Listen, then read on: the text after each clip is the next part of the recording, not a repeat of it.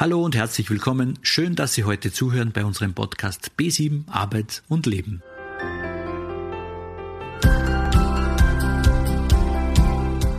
Im Begriffsdschungel der Personaldienstleistungen können Arbeitssuchende schnell den Überblick verlieren. Andreas Kober von Jobmeister Personalleasing klärt uns heute auf, was man mit Zeitarbeit, Arbeitsüberlassung und Personalvermittlung alles bewirken kann.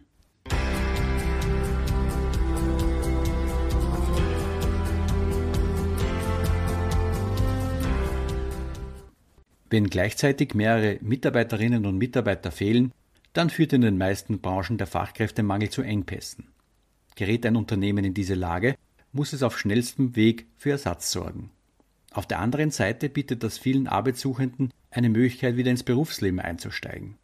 Ein Weg, der sich in den letzten Jahren von seinem zweifelhaften Ruf befreien konnte, ist das Personalleasing. Doch was ist das und wie läuft es ab? Welche Vor- und Nachteile ergeben sich? Können arbeitssuchende Menschen, die aktuell noch nicht viel Berufserfahrung und Qualifikation vorweisen, davon profitieren und wird dadurch vielleicht sogar die berufliche Aus- und Weiterbildung gefördert. All das erfahren Sie im heutigen Interview.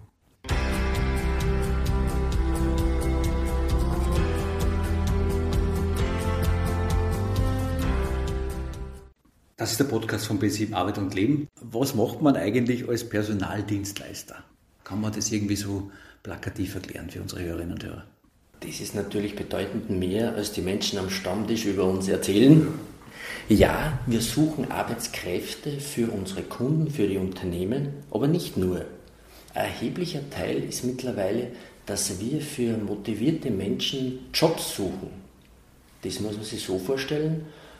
Gegenüber von mir sitzt ein interessanter Bewerber, Bewerberin und erzählt, wo er gut ist, was er machen möchte und vor allem, was seine Intention ist, was sein Wunsch ist. Mhm. Und aufbauend darauf fallen uns dann Unternehmen ein, die solche Positionen bieten oder vielleicht können wir im Idealfall sogar Unternehmen äh, bzw. Jobs bei diesen Firmen schaffen oder kreieren. Mhm.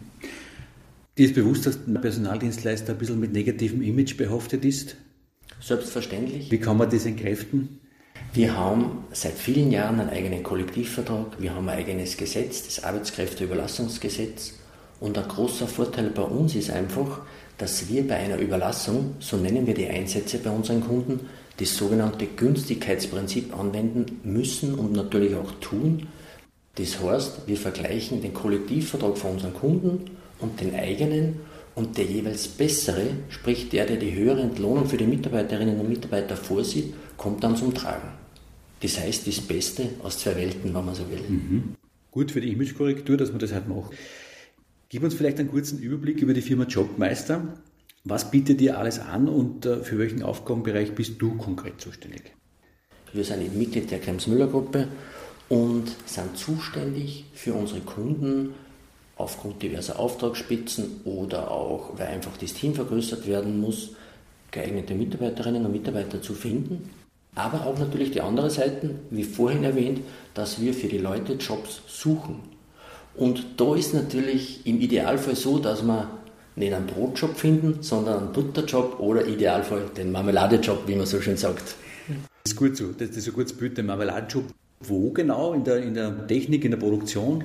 Da deckt man sämtliche Bereiche ab, mhm. vom klassisch gewerblichen Bereich, wie man sie jetzt im Kommissions- oder Lagerbereich die Jobs vorstellen kann, bis zu Fachkräften natürlich, aber auch der kaufmännische Bereich, Empfangsassistentin, Buchhaltung und dergleichen. Und natürlich nicht zu vergessen, aufgrund unserer Firmenzugehörigkeit, die Techniker, mhm. Projektleiter etc. Mhm. Ja, kommen wir zu einem Punkt vielleicht, ähm, der manchmal ein bisschen zwickt, auch bei uns natürlich in der Beratung. Ähm, wie können generell ältere Bewerber, Bewerberinnen bzw. Personen mit längerer Arbeitslosigkeit oder halt auch für Lücken im Werdegang, im Lebenslauf punkten und von euch eine Chance bekommen? Wir haben einige ältere Kolleginnen und Kollegen bei uns im Team und erfreulich ist, dass immer mehr Unternehmen umdenken, weil der ein oder andere hat schon schlechte Erfahrungen mit sehr jungen Mitarbeitern gemacht, wo Feiern einfach nur im Vordergrund steht, die bekannten blauen Montage, Leute, die dem jugendlichen Leichtsinn schon entflogen sind, sind immer interessanter für viele Betriebe. Und diese Dinge passieren eben den älteren Menschen nicht mehr so. Die haben einfach da einen Ticken mehr Verantwortungsbewusstsein und nicht mehr so diesen Feierzwang in der Regel. Mhm. Aber um die Frage, auf die Frage zurückzukommen, wir kommunizieren mit den Bewerbern und auch mit unseren Unternehmen sehr offen und sprechen einfach Dinge um die man vielleicht so nicht tut und pflegen einfach die direkte Ansprache und Dinge beim Namen zu nennen. Mhm. Das heißt, die älteren äh, Bewerberinnen und Bewerber haben natürlich auch viel Wissen. Ganz genau. Diese Personen bringen dementsprechend Erfahrung mit, haben natürlich ein Know-how und das dient den Firmen auch. Genau. Dementsprechend diese verkürzte Einstellungszeit von Minuten und und und. Ganz mhm. klar, mhm. ganz ein wichtiger Punkt. Mhm. Das ist vielleicht ein Punkt, aber vielleicht das andere hm, ist so die digitale Kompetenz, die was vielleicht dann teilweise dann doch hier und da ein bisschen noch fehlt. Können die das aufholen oder sind die bereit? Wie siehst du das? Das ist natürlich auch von bis zu sehen, aber in der Regel zeigt unsere Erfahrung, dass der Lernwille doch sehr groß ist und mit den geeigneten Tools und Instrumenten kann man dieses Wissen durchaus aufholen. Mhm. Andi, beim Thema Ausbildung, äh, bei uns ist zum Beispiel schon in der Beratung, wenn zum Beispiel an einem Lager irgendwie tätig werden möchte, dann vielleicht ein Staplerschein oder irgendeine SAP-Ausbildung. Wie macht ihr das? Wie geht das bei euch? Wir haben da ganz ein geniales System, und zwar den SWF, das ist der Sozialen Weiterbildungsfonds. Das heißt, dass wir als Personaldienstleister in diesen Fonds einzahlen und im Gegenzug haben wir die Möglichkeit, bis zum Doppelten für Aus- und Weiterbildungsmaßnahmen äh, Geld rauszunehmen. Und das ist hochinteressant für unsere Kunden, weil, wenn jetzt jemand, wie du erwähnt hast, Tom, einen Staplerschein benötigt, dann können wir dem Mitarbeiter das bezahlen, beziehungsweise der Fonds übernimmt es dann in letzter Instanz. Und so haben die Leute viele Möglichkeiten, sich aufzuqualifizieren. Mhm. Thema Aus- und Weiterbildung, ein ganz toller Aspekt, ja. Genau, da gibt es einen eigenen Leistungskatalog und das geht wirklich vom Staplerschein bis zum Führerschein, wann erforderlich, mhm. bis zu Technikausbildungen und, und, und. Also sehr, sehr interessant. Mhm. Sehr, sehr spannend. Jetzt kommen wir wieder zu einem technischen äh, Begriff. Was ist der Unterschied zwischen Zeitarbeit und Personalvermittlung? Zeitarbeit, also die klassische Arbeitskräfteüberlassung, wir nennen das bei uns äh, im Wording Überlassung, heißt, dass der Dienstnehmer bei uns beschäftigt ist, mhm. im Sinne von, er kriegt von uns den Dienstvertrag, arbeitet aber beim Kunden. Das ist bei uns der Beschäftiger. Mhm. Und das ist die Überlassung. Und die Personalvermittlung mhm. ist, da sind wir ausschließlich das Suchorgan und den Dienstvertrag, das Dienstverhältnis begründet dann der Kunde des Beschäftigerunternehmens selbst. Mhm. Da sind wir nur der Vermittler sozusagen. Mhm. Also ihr kommt mit der Lupe genau. und schaut, wo die Kräfte sind. Vollkommen richtig. Gibt es so von eurer Seite sogenannte K.O.-Kriterien bei Bewerberinnen, bei Bewerbern? Die gibt es natürlich auch. Beispiel fällt mir ein, wir suchen oft Industriekletterer und da ist natürlich von großem Vorteil, gelinde gesagt, wenn keine Höhenangst vorhanden ist. Industriekletterer klingt spannend. Das heißt, das machen wir haben einen eigenen Bereich, da machen wir Telekommunikationstechnik in der mhm. Firma mhm. und da werden Sendemasten errichtet, mhm. sehr spektakulär, zum Teil mit Hubschraubermontagen und die Leute klettern auf die Masten und montieren oben die Antennen. Und interessant ist, dass wir schon einige Kletterer gehabt haben, mhm. die gesagt haben, das ist überhaupt kein Thema.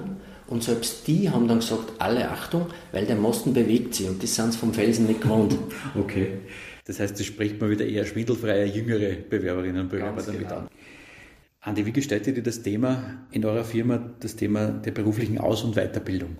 Danke für diese Frage, auf die habe ich schon sehnsüchtig gewartet. Ich darf vielleicht in einer Gegenfrage antworten. Was glaubst du, Tom, erlernt man leichter? Hard Skills, also die handwerklichen Fähigkeiten, oder Soft Skills, sprich das Verhalten der Menschen? Also ich denke mal, die Soft Skills, das Verhalten, glaube ich, ist nicht so automatisiert. Vollkommen richtig. Das heißt, dass diese Fähigkeiten leichter zum Erlernen sind. Mhm. Genau, und da setzen wir an, dass wir bei unseren Kunden einfach in Fokus setzen, äh, auf Qualität, die man den Leuten, sprich auf Ausbildungen, die man den Leuten ermöglichen kann. Mhm. Und da haben wir den Vorteil, wir haben eine eigene Akademie bei uns in der Gruppe, wo wir punktuell Weiter- und Ausbildungsmaßnahmen setzen können.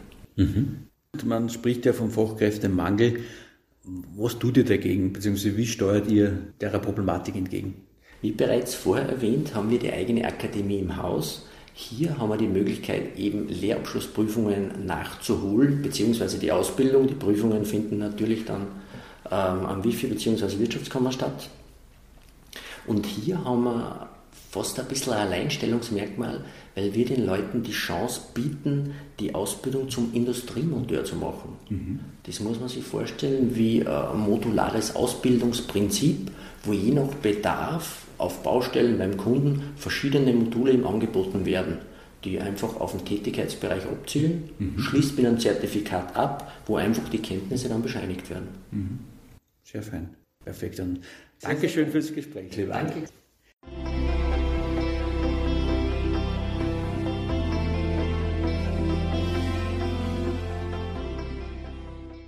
Bei Jobmeister finden viele Arbeitssuchende einen einzigartigen Wegweiser durch den Berufsdschungel. Die Personaldienstleister haben seit vielen Jahren einen eigenen Kollektivvertrag und das Arbeitskräfteüberlassungsgesetz. Außerdem wird bei einer Überlassung das Günstigkeitsprinzip angewendet. Das heißt, sie vergleichen den eigenen Kollektivvertrag mit dem der Kundinnen und der jeweils bessere, der die höhere Entlohnung für die Mitarbeiterinnen und Mitarbeiter vorsieht, kommt dann zum Tragen. Durch den Sozial- und Weiterbildungsfonds bekommen Mitarbeiterinnen die Chance, Ausbildungen nachzuholen, zum Beispiel Staplerschein, Führerschein und allgemeine technische Zusatzqualifikationen. Zeitarbeit ist Arbeitskräfteüberlassung und heißt, dass der Dienstnehmer, zum Beispiel bei Jobmeister, beschäftigt ist und der den Dienstvertrag von da auch bekommt, aber beim Kunden arbeitet. Bei der Personalvermittlung ist Jobmeister das Suchorgan und der Dienstvertrag wird dann mit dem Kunden des Personalvermittlers abgeschlossen. Meine lieben Hörerinnen und Hörer, es geht natürlich weiter mit den B7 Podcasts. Angelika Eichinger wird Sie ab 13. Juli 14-tägig mit frischen neuen Themen und Infos versorgen. Schön, dass Sie mir zugehört haben. Alles Gute, bleiben Sie neugierig und lieben Sie das Leben. Ich freue mich sehr, dass Sie hier sind. Dieser Podcast ist gefördert vom Arbeitsmarktservice Oberösterreich.